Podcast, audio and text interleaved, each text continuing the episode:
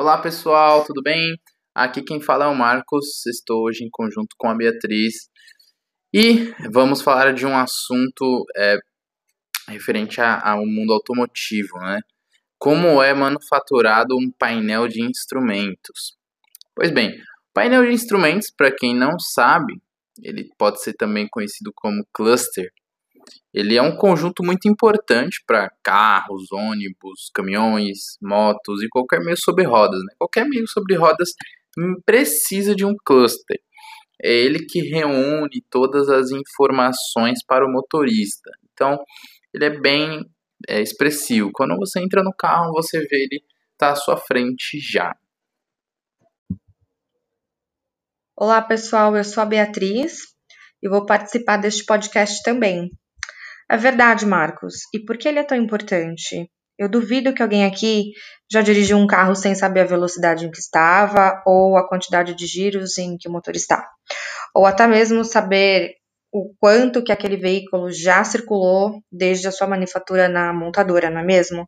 Até porque isso também é observado na hora da venda e é muito importante para avaliar o valor do veículo. Esses mostrados de quilometragem geralmente ficam na parte inferior do cluster. O nome correto deste indicador é odômetro. Em todos os veículos existem odômetro parcial e odômetro total. Bia, e, e como o nome já diz, né? O, o, total ele mostra o total percorrido pelo veículo, né? Desde a, a sua manufatura. E o parcial ele pode ser zerado, né? Geralmente a partir de um botão. É, esse é ligado à placa eletrônica, né? Esse botão. Mas falaremos dela um pouco mais à frente. Né? É, o importante saber é que assim que ele é zerado, ele começará a, a marcar a quantidade de quilômetros é, que o carro irá andar daquele momento em diante. Né? É, e por que estamos falando tudo isso? Porque, claro, até agora nada é ligado à manufatura. Porém, precisamos entender o componente, né? É, vamos lá. Quem já entrou em um carro, no banco do motorista, já deve saber de que componente estamos falando. É, de qualquer forma, vou continuar a descrevê-lo. O painel de instrumentos, além de tudo isso, velocímetro, tacômetro, como é chamado o indicador de giros do motor, não muito por esse nome, mas é, esse é o nome dele, odômetro, Existem outros indicadores. É um cluster não é só formado por velocidade, giro de motor e quilometragem. É, ele é um indicador para os motoristas do que está acontecendo no carro. E além destes que citei, também os indicadores como manômetros, termômetros, sensores dos mais variados tipos, que indicam pressão de óleo, temperatura da água de arrefecimento, ou seja, água que troca calor com o motor, tá? É, e sensores que podem estar nos mais variados lugares, dos mais variados tipos, pessoal. Então, tudo depende do modelo do veículo. É, há veículos que indicam se as portas estão abertas, há indicadores de perda de pressão dos pneus. Esse é algo novo no Brasil. Ele é conhecido como o TPMS. É uma sigla que deriva do inglês, né? É, Tire Pressure Monitoring System. É, existem várias variantes desse sistema, mas o foco aqui não é esse. Por curiosidade, carros com este sistema de série podem ser encontrados em carros mais caros, como o Golf e o Jetta da Volkswagen, o Focus e o Fusion da Ford, além do Renegade e o Compass da Jeep, o sistema já é encontrado mais comumente. Automóveis de valores intermediários, como o Fiat Argo e o Volkswagen Polo, também já contam com o sistema integrado no Brasil. Nos Estados Unidos, desde 2007 e na União Europeia desde 2014, todos os carros devem possuir obrigatoriamente esse sistema. Bom, já entendemos o que é painel de instrumentos no geral. Então, Marcos, vamos ao que interessa. Como é esse componente? Do que é feito? Como é projetado? Quais subcomponentes ele possui? E claro, o que mais queremos saber? Como é manufaturado? Então, como é o início de um painel de instrumentos? Dependendo muito da montadora, ela pode solicitar à empresa que irá projetar, manufaturar, que use um modelo que ela mesma irá fornecer, ou que a empresa faça do zero o objeto. Esse é o caso mais interessante para se observar, pois iremos falar sobre todo o processo de painel de instrumentos. Uh, eu trabalho em uma empresa que fabrica esse tipo de componente, né? Uh, o nome da empresa em questão eu vou manter em anonimato, né? Até por questões de marketing share. Mas vamos lá. Um projeto do zero. Como é o início, né? Uh, a montadora ela precisa fornecer quais indicadores o carro irá ter. Uh, ou seja, tudo que o painel precisará estar conectado. Por quê? Porque isso influi tanto no mostrador como na PCB, né? Para quem não sabe, PCB é uma sigla em inglês para Printed Circuit Board, né? Seria é, circuito, é, placa de circuito printado. É ela que monitora e processa todos os, os dados fornecidos pelos sensores, a depender do veículo. É, é, a placa ela vai precisar de um intermediário, né? Um, um módulo. Esse módulo, às vezes, ele é conhecido como módulo de conforto, módulo de controle, depende muito, né? Carro pode ter mais de um módulo a depender do veículo. Mas enfim, essa parte de comunicação não interessa muito. Mas apenas saibam que ela existe, né? É, às vezes o, o, painel ele não é controlado diretamente pela PCB, mas por um módulo à parte. Bom, é, dito isso, né, agora precisamos definir é, o escopo do projeto. Além, é claro, de gerar toda a documentação e, é, exigida, tanto internamente quanto por normas. E alguns documentos exigidos pela própria montadora, né? Depender da, da montadora, são documentos diferentes.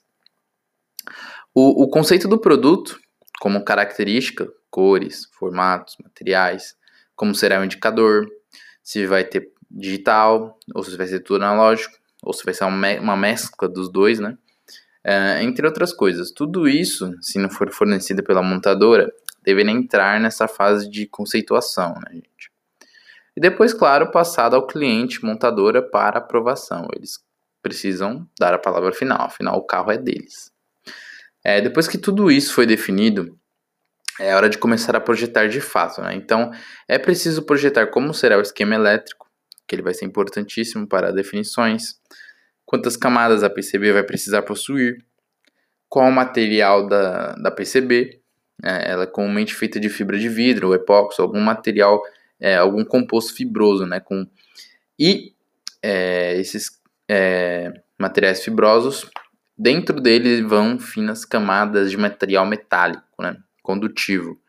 Geralmente cobre, mas pode ser usado prata, níquel ou ouro, a depender do tipo de aplicação da PCB.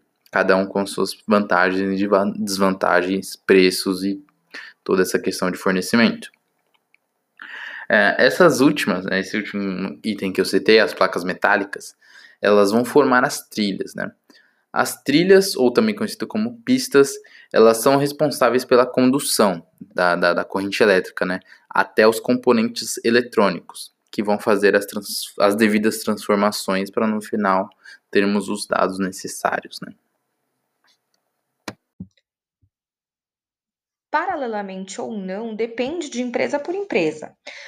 Deve-se então criar o software, pois ele que receberá e processará os dados fornecidos por todos os sensores e medidores. Também é necessário projetar e definir as carcaças intermediárias, se houver, e externas, pois a PCB não pode ficar exposta e o componente como um todo precisa ser fixado no cockpit. À frente da PCB vem um mostrador, que nada mais é uma impressão feita com tinta em cima de polímero laminado, ou seja, aqueles símbolos que vemos no cluster está neste mostrador. E quando necessário, um LED será acionado, quando o software entender alguma normalidade.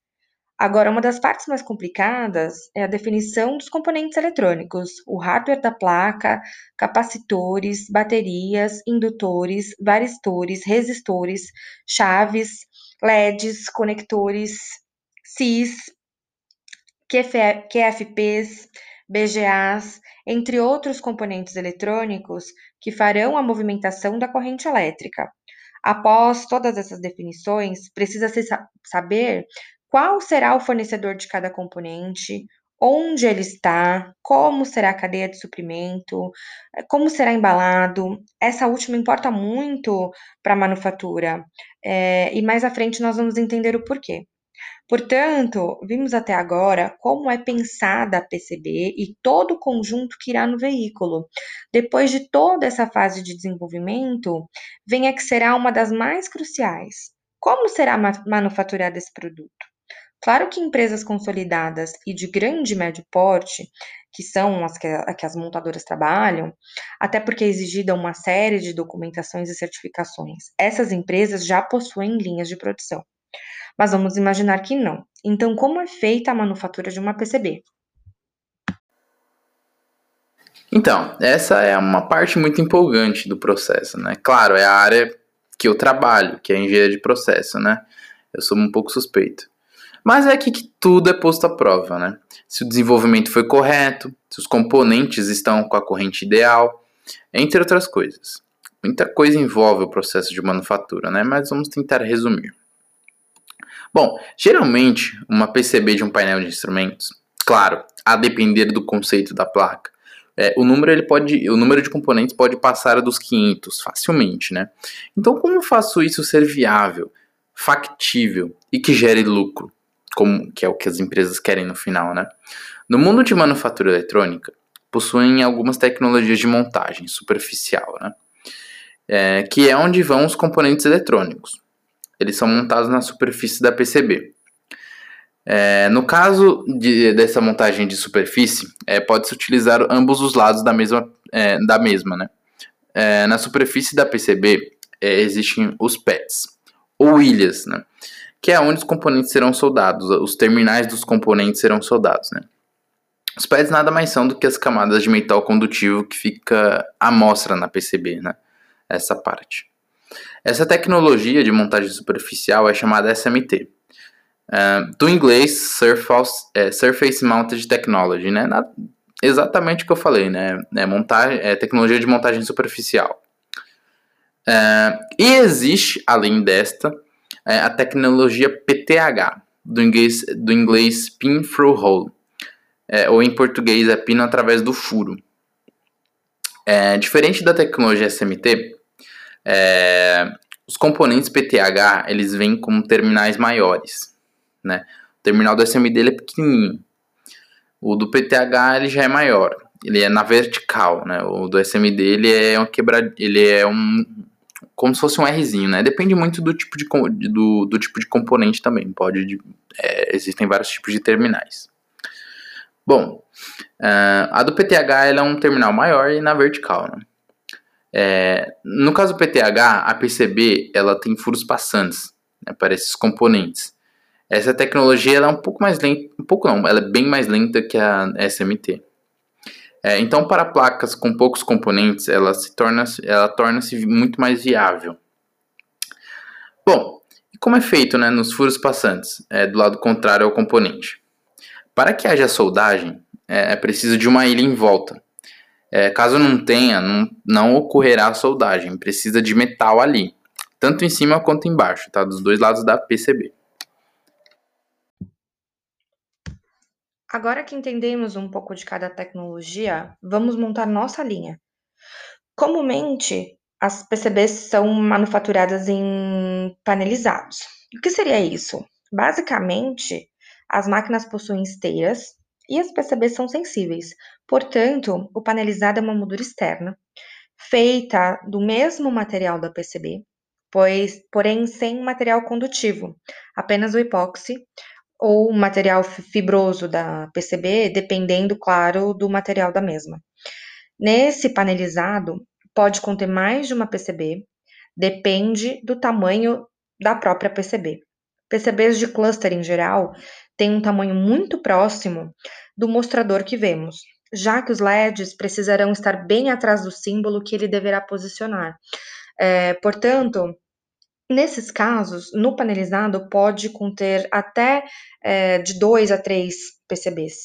Dito isso, vamos voltar à confecção da linha. A linha precisa ser pensada principalmente em qual tipo de produto será manufatura ali.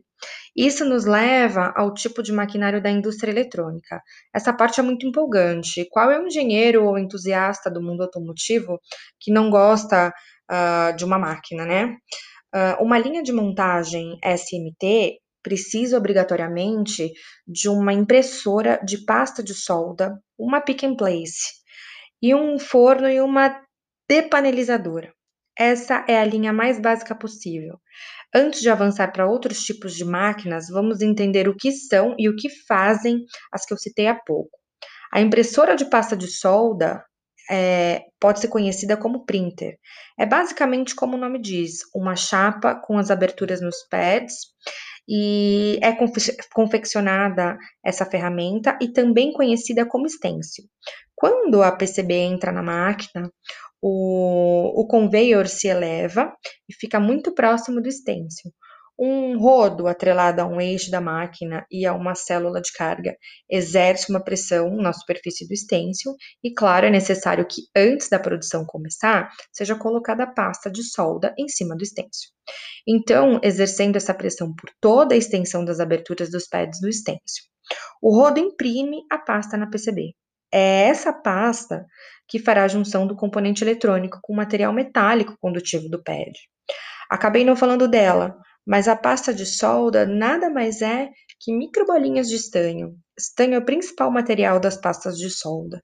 Afinal, ela precisa ser condutora, mas também há outros compostos nela. Não vamos entrar em detalhes sobre eles, apenas que vocês saibam que eles é, existem e estão lá, só para ter uma noção do tamanho. Existem tipos de pasta de solda, por exemplo, o tamanho das bolinhas de metal da solda tipo 3 é, estão entre 25 e 45 microns. É, conforme aumenta o tipo da solda, o diâmetro aumenta. Por exemplo, a solda tipo 6 está entre 5 e 15 microns. Sim, Bia, verdade. Uh, e tudo isso né, que estamos falando parece complicado. E acredite, realmente é. então tem todo um porquê por trás das escolhas. Tem toda uma parametrização de máquina, como pressão do rodo, velocidade, espaço entre placas, extensos, entre várias e várias variantes do processo. Ficaríamos dias e dias aqui para falar de todas, então vamos tratá-las superficialmente. Após a impressão da pasta, de, da pasta de solda sobre os pads, é preciso colocar os componentes. É aí que entra a Pick and Place. O nome da máquina já diz o que ela faz. Ela pega o componente e coloca no lugar. Pick and Place. É? Novamente, tem toda uma parametrização de como e porquê e onde a máquina deve coletar e colocar. Mas não iremos entrar nesse tipo de detalhe, apenas saiba que existe. Uh, lembra que falamos que a embalagem do componente importa? Então, é aqui que essa embalagem afeta tudo, pois a máquina, a máquina Pick and Place ela possui uma ferramenta intermediária, onde são colocados os componentes. Existem centenas de tipos de embalagens diferentes. A mais comum é onde os, onde os componentes vêm encapsulados.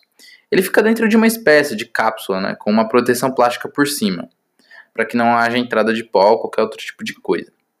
A ferramenta intermediária, conhecida como feeder, é, ela alinha e retira essa proteção, é, e cápsula por cápsula, é, apenas quando a, a insersora for pegá-la, o componente. Essa máquina é muito rápida, é impressionante vê-la trabalhar. De fato, é muito rápida. É, para ter uma ideia, uma máquina da SM Siemens, que é uma das fabricantes de é, maquinário eletrônico, um modelo SX, SX tem duas heads que coletam e inserem os componentes. Juntas, essas duas heads, né, duas cabeças de aplicação, elas têm uma capacidade de inserção de 90 mil componentes por hora. É realmente muito impressionante. Uh, após a inserção dos componentes sobre a solda, é necessário soldar. E a soldagem é feita pelo forno, ou também conhecido como reflow. É, algo que acabamos esquecendo de citar é que na pasta de solda, além dos bols de estanho, eles ficam mergulhados, né? a pasta ela vem mergulhada em um composto aquoso. Esse composto é chamado de fluxo. O fluxo de solda. Bom, ele é muito importante para o processo, pois ele é responsável é, por, durante o aquecimento, impedir a formação de óxidos diminuir a tensão superficial do metal de adição, que no caso é a pasta de solda, É, no estado líquido, ele favorece né, a, a fluidez da solda. Isto permite que mole, é, que mole bem o metal base. Né? Isso tudo é muito importante para o processo. Um, durante a soldagem, ela também elimina os óxidos, os óxidos que se tenham formado no, no metal de adição e protege o metal de adição acima de tudo. Né? É, dito isso, todas as escolhas feitas até aqui, como a área rátil das aberturas do stencil, a espessura do stencil em si, os parâmetros ajustados na printer, a inserção de componentes, a força de inserção, a movimentação da placa pelos conveyors das máquinas, né?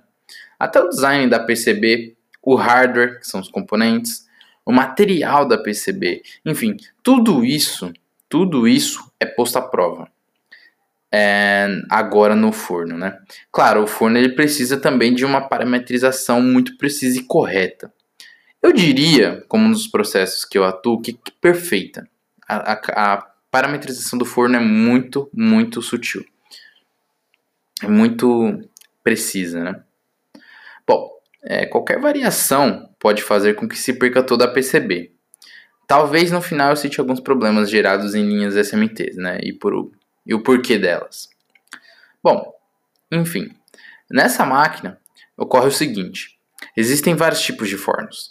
Nestes fornos, o que importa é a tecnologia que ele usa para gerar o calor, seja por resistência, não convecção, por convecção, lâmpadas UV, entre outras tecnologias que podem existir no mercado. O mais importante, ainda que a tecnologia, claro, é a quantidade de zonas que ele tem. E por que isso é importante? Né? O que seriam essas zonas? Uh, Para a solda eletrônica, não adianta colocar o metal de adição no ponto de fusão e resfriar que está ok. É, isso geraria inúmeros problemas. Queremos uma solda consistente e resistente, que não fique quebradiça ela precisa possuir uma resistência mecânica boa também.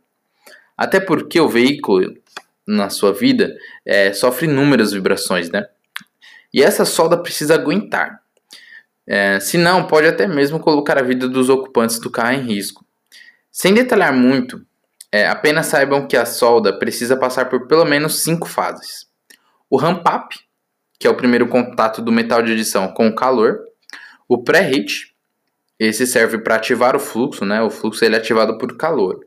Então, até que ele é, chegue àquela temperatura especificada pelo fornecedor, é, ele não será ativado. Uh, e ele não entrará em ação, né? Então, uh, ele precisa chegar nessa temperatura e o pré-heat serve, além de deixar a placa quente como um todo, para isso. Após o pré-heat vem o soak time. É, o soak, ele também, depois dele vem o reflow, que é quando a solda está líquida, né? Ele está entre 20 a 40 graus abaixo do pico de temperatura. O pico de temperatura, ele é o penúltimo e importantíssimo nesse processo, né? O pico de temperatura da solda, neste momento, o terminal dos componentes, o metal de adição e o metal base, que é o PED, estão alocados em seus lugares, né? em seus devidos lugares. E o metal de, de adição está perfeitamente entre os dois. Então, agora é necessário solidificar o metal de adição. Então, chegamos à última zona do forno, e não menos importante, que é o resfriamento. É, o resfriamento ele precisa ser gradual é, da placa para que ela solidifique as juntas de solda. O resfriamento adequado ele inibe o excesso de formação intermetálica, o choque térmico nos componentes. As temperaturas as temperaturas típicas na zona de resfriamento variam de 30 a 100 graus. Uma taxa de resfriamento rápida é escolhida para criar uma estrutura de grãos finos, que seja mecanicamente mais sólida. Após o reflow, nesta linha que estamos imaginando, vem a depanelizadora. Essa máquina tem a função de cortar a junção que fica entre a PCB e a moldura, que sustenta o panelizado. Essas junções são conhecidas como tabs. Existem diversos tipos de depanelizadora, desde corte com serra a corte a laser.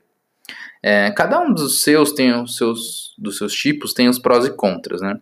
Algumas têm um corte limpo, porém demorado. Outras têm um corte não tão limpo, mas tem alta cadência, né? Tudo isso varia. De qualquer forma, apenas entendam que existem e, é, é e elas apenas depanelizam, né? As, as tiras da PCB, né? Pronto.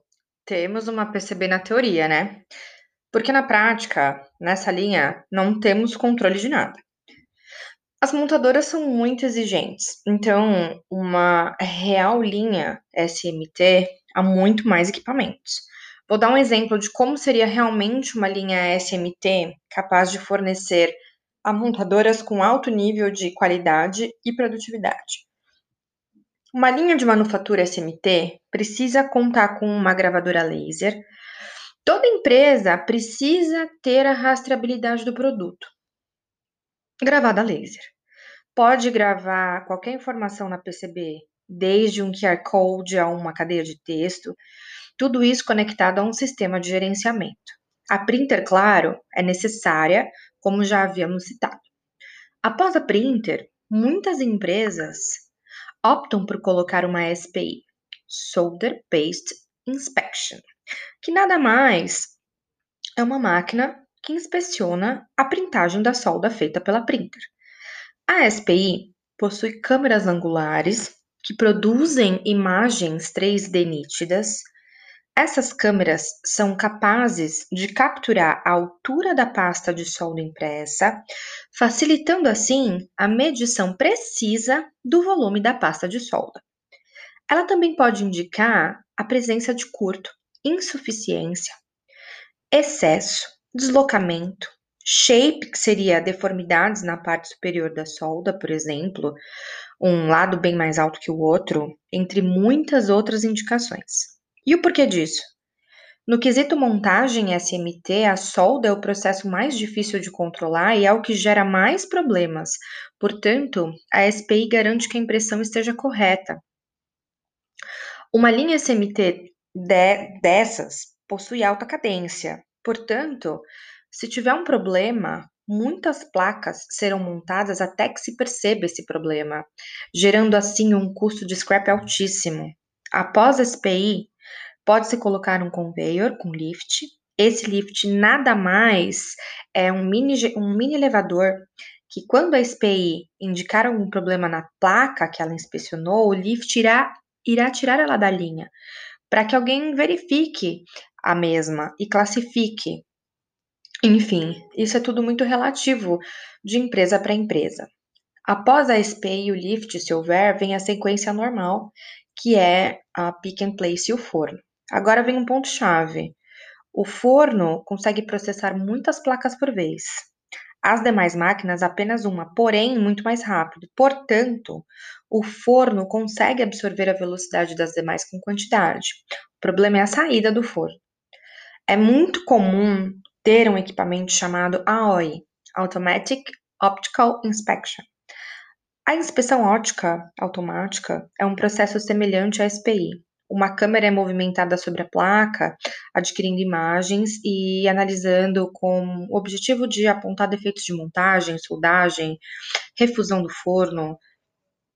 Esse equipamento é importantíssimo. É um dos mais delicados no quesito de parametrização e programação, porque a máquina de fábrica entende alguns defeitos óbvios, porém, ela precisa ser ensinada pelo responsável deste processo sobre como é o certo. E, e a partir disso, tudo que fugir da tolerância estabelecida, ela irá parar e acionar o alarme, ou handle, algum meio visual ou sonoro, para que alguém vai identificar se existe o defeito falso, que a máquina entende como defeito onde não há, mas tudo isso tem a ver com programação e não é o nosso foco aqui. Mas é onde eu queria chegar. É esse parar da máquina que afeta o forno, pois o forno está com várias PCBs dentro. E se o final da linha para e não volta em um devido tempo, as PCBs vão sair e começarão a ser empurradas, pois as PCBs não podem parar dentro do forno, obviamente. Então, é comumente colocado um equipamento conhecido como buffer. O buffer nada mais é que um estoque intermediário, que deve ser programa de forma que se, que se o AOI pare, ele comporte as PCBs que estão dentro do forno e mande um sinal para o forno impedir a entrada das novas PCBs. Sim, as máquinas são conectadas com as outras.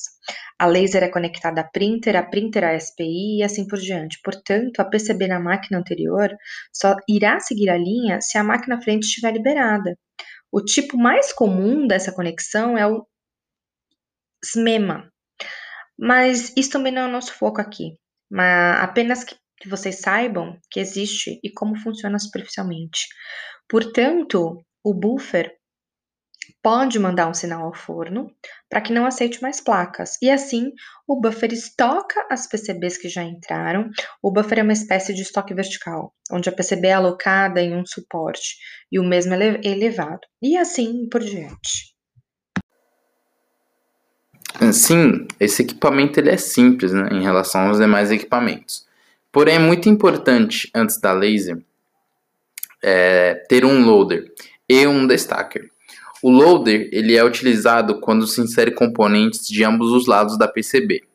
O destacker ele é mais comum, é, pois, é apenas é, pois é apenas necessário colocar a quantidade de panelizados a serem produzidos e ele, vai mesmo, ele mesmo vai alimentando a linha. É, o unloader ele fica depois da EOI. Geralmente também se coloca um lift após a EOI para evitar paradas de linha, mas, esse, é, mas isso também é relativo. Né? O unloader ele é um equipamento que precisa de um acessório, que é o rack. É, o rack ele é muito parecido com aqueles suportes de CDs e DVDs antigos, onde coloca um sobre o outro. O rack é igual. É, é programado, claro, com os parâmetros necessários. É, e ele mesmo, o unloader, sobe e desce o rack e vai alocando as PCBs conforme é parametriz, parametrizado. Né? Bom, no resumo, essa é uma linha SMT, é, mas apenas uma observação, falando bastantes informações. Porém, isto é apenas a ponta do iceberg. Uma linha SMT ela pode ser muito complexa, muito mais do que isso. Né? Descrevemos um exemplo apenas. Portanto, que, é, portanto, tudo que descrevemos aqui é superficial e, claro, também não somos especialistas no assunto. De qualquer forma, o SMT é a primeira parte, pra, é, primeira parte de uma PCB. É, também pode-se usar tecnologia PTH misturado com a SMT. É, o PTH é bem mais resumido, mas isso não quer dizer mais simples. O PTH é constituído por uma máquina de solda seletiva ou solda onda. É, nessa máquina, pode ou não conter um equipamento de fluxagem embutido. Caso não tenha, é preciso colocar à parte. E antes disso, é preciso ter uma bancada para a montagem dos componentes PTH, que são manuais e precisam ser feitos por um operador ou um cobalt. Depende muito da empresa. É comum na montagem PTH utilizar pallets de transporte, onde a PCB é colocada sobre esse pallet, é, monta-se os componentes, e, geralmente esses pallets têm algum travamento e, a mesma é é, e o mesmo é enviado né, é, para a máquina. É, como é disposta a linha é relativo, né? cada empresa também varia aí do seu processo. A máquina de solda PTH também possui uma conexão SMEMA, semelhante à linha SMD. Então, é só enviar a PCB para frente se o posto estiver liberado. Né? A PCB só vai à frente se o posto estiver liberado. É, a máquina de solda PTH tem as seguintes fases: fluxagem. É, nessa tecnologia não é, não é possível utilizar pasta de solda, então o fluxo é passado separadamente. Após a fluxagem, vem o pré-heat, onde a placa é exposta a uma temperatura que pode variar de 130 a 180, dependendo muito da PCB e também do material e espessura do pallet. É, o pré-heat tem a função de ativar o fluxo, para que ele haja nos terminais do componente PTH e na ilha inferior e superior também da PCB. Caso o fluxo não seja ativado ou for exposto a mais calor do que o necessário, ou mais tempo do que o necessário, haverá problemas de soldagem. Uh, passando o pré-heat, vem a soldagem é a parte mais delicada e difícil desse processo. É, há vários tipos diferentes de máquinas de solda PTH, porém todos sempre terão um tanque de solda. Esse tanque sempre estará aquecido na temperatura de fusão da solda. Ou seja, a solda sempre estará líquida nesse tanque. E como é feita a soldagem? é definitivamente uma das partes mais complicadas. Em alguns casos, pode, posso dizer com segurança que na maioria dos casos é necessário um bocal, né, uma chapa que fica em cima do tanque, com as aberturas específicas onde está o componente PTH. Uh, a solda é empurrada por uma bomba para cima e forma uma pequena onda na ponta do bocal. Né? Detalhe importante: na montagem SMT, na printer, o conveyor onde está a PCB que se movimenta até o stencil. Já no PTH, o pallet com a PCB ele, ele só anda para frente. Ele não faz nenhum movimento, né? Quem faz o movimento é a máquina. Portanto, é, elevar a, a, a solda até a ponta do bocal. Né? E, aliás, é importante que a solda transborde para manter sempre limpa e sem impurezas na ponta. Né? Bom, para fazer a soldagem, o tanque inteiro se movimenta para cima e se aproxima da PCB. Esse processo é muito delicado, o que torna o PTH indesejado em muitos casos.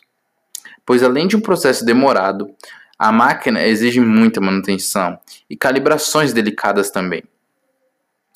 Bom, a solda líquida ela precisa chegar próximo dos terminais, né, suficientemente para que ocorra o efeito capilar, que é a ascensão da solda devido à, força, à força coesiva e adesiva.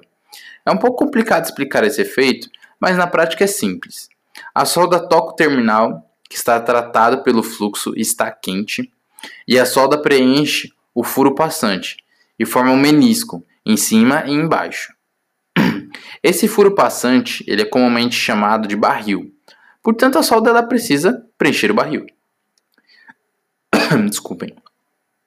Uh, depois de todos esses processos eletrônicos, existem vários outros métodos para testar alguns componentes.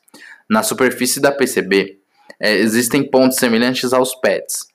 É, e um dispositivo de teste chamado ICT, In Circuit Test, é, o teste em circuito, é, esse teste ele é realizado, né, ele é feito através de um dispositivo cheio de agulhas, banhadas a ouro para ter condução. Essas agulhas tocam esses test points né, e enviam corrente e, a, e as funções do software para testar se não há nenhum problema ou desbalanceamento de corrente. Caso haja é, diferença, ele indicará. Novamente, uh, estamos passando uma visão superficial do processo, né? Envolve muitas parametrizações e normas em tudo isso. Mas para entender a manufatura da PCB é suficiente. Caso seja aplicado, a manufatura das PCBs pode passar por outros processos. Esses são alternativos, uh, como aplicação de, de verniz ou algum tratamento, algum outro tratamento para evitar o aquecimento da PCB, né? Ou, e outros tratamentos afins. A área de manufatura, ela se encerra por aqui. Peço desculpas caso esquecemos algum detalhe, mas é um tema muito denso. Tratamos superficialmente, apenas para entendimento, já que a indústria eletrônica ela não é muito presente no Brasil, né? Então, passamos a, tentamos aqui passar uma visão de manufatura de PCB. Bom, para finalizar a manufatura de um painel é, por, realmente, é, depois da eletrônica, é hora de montar o conjunto, as carcaças, os mostradores, telas, botões, guarnições e os demais adereços que têm a ver com a parte mecânica. Nessa montagem final, depende de muitas coisas. Várias máquinas são projetadas do zero para atender às necessidades do projeto. É, não máquinas, dispositivos né, de movimentação.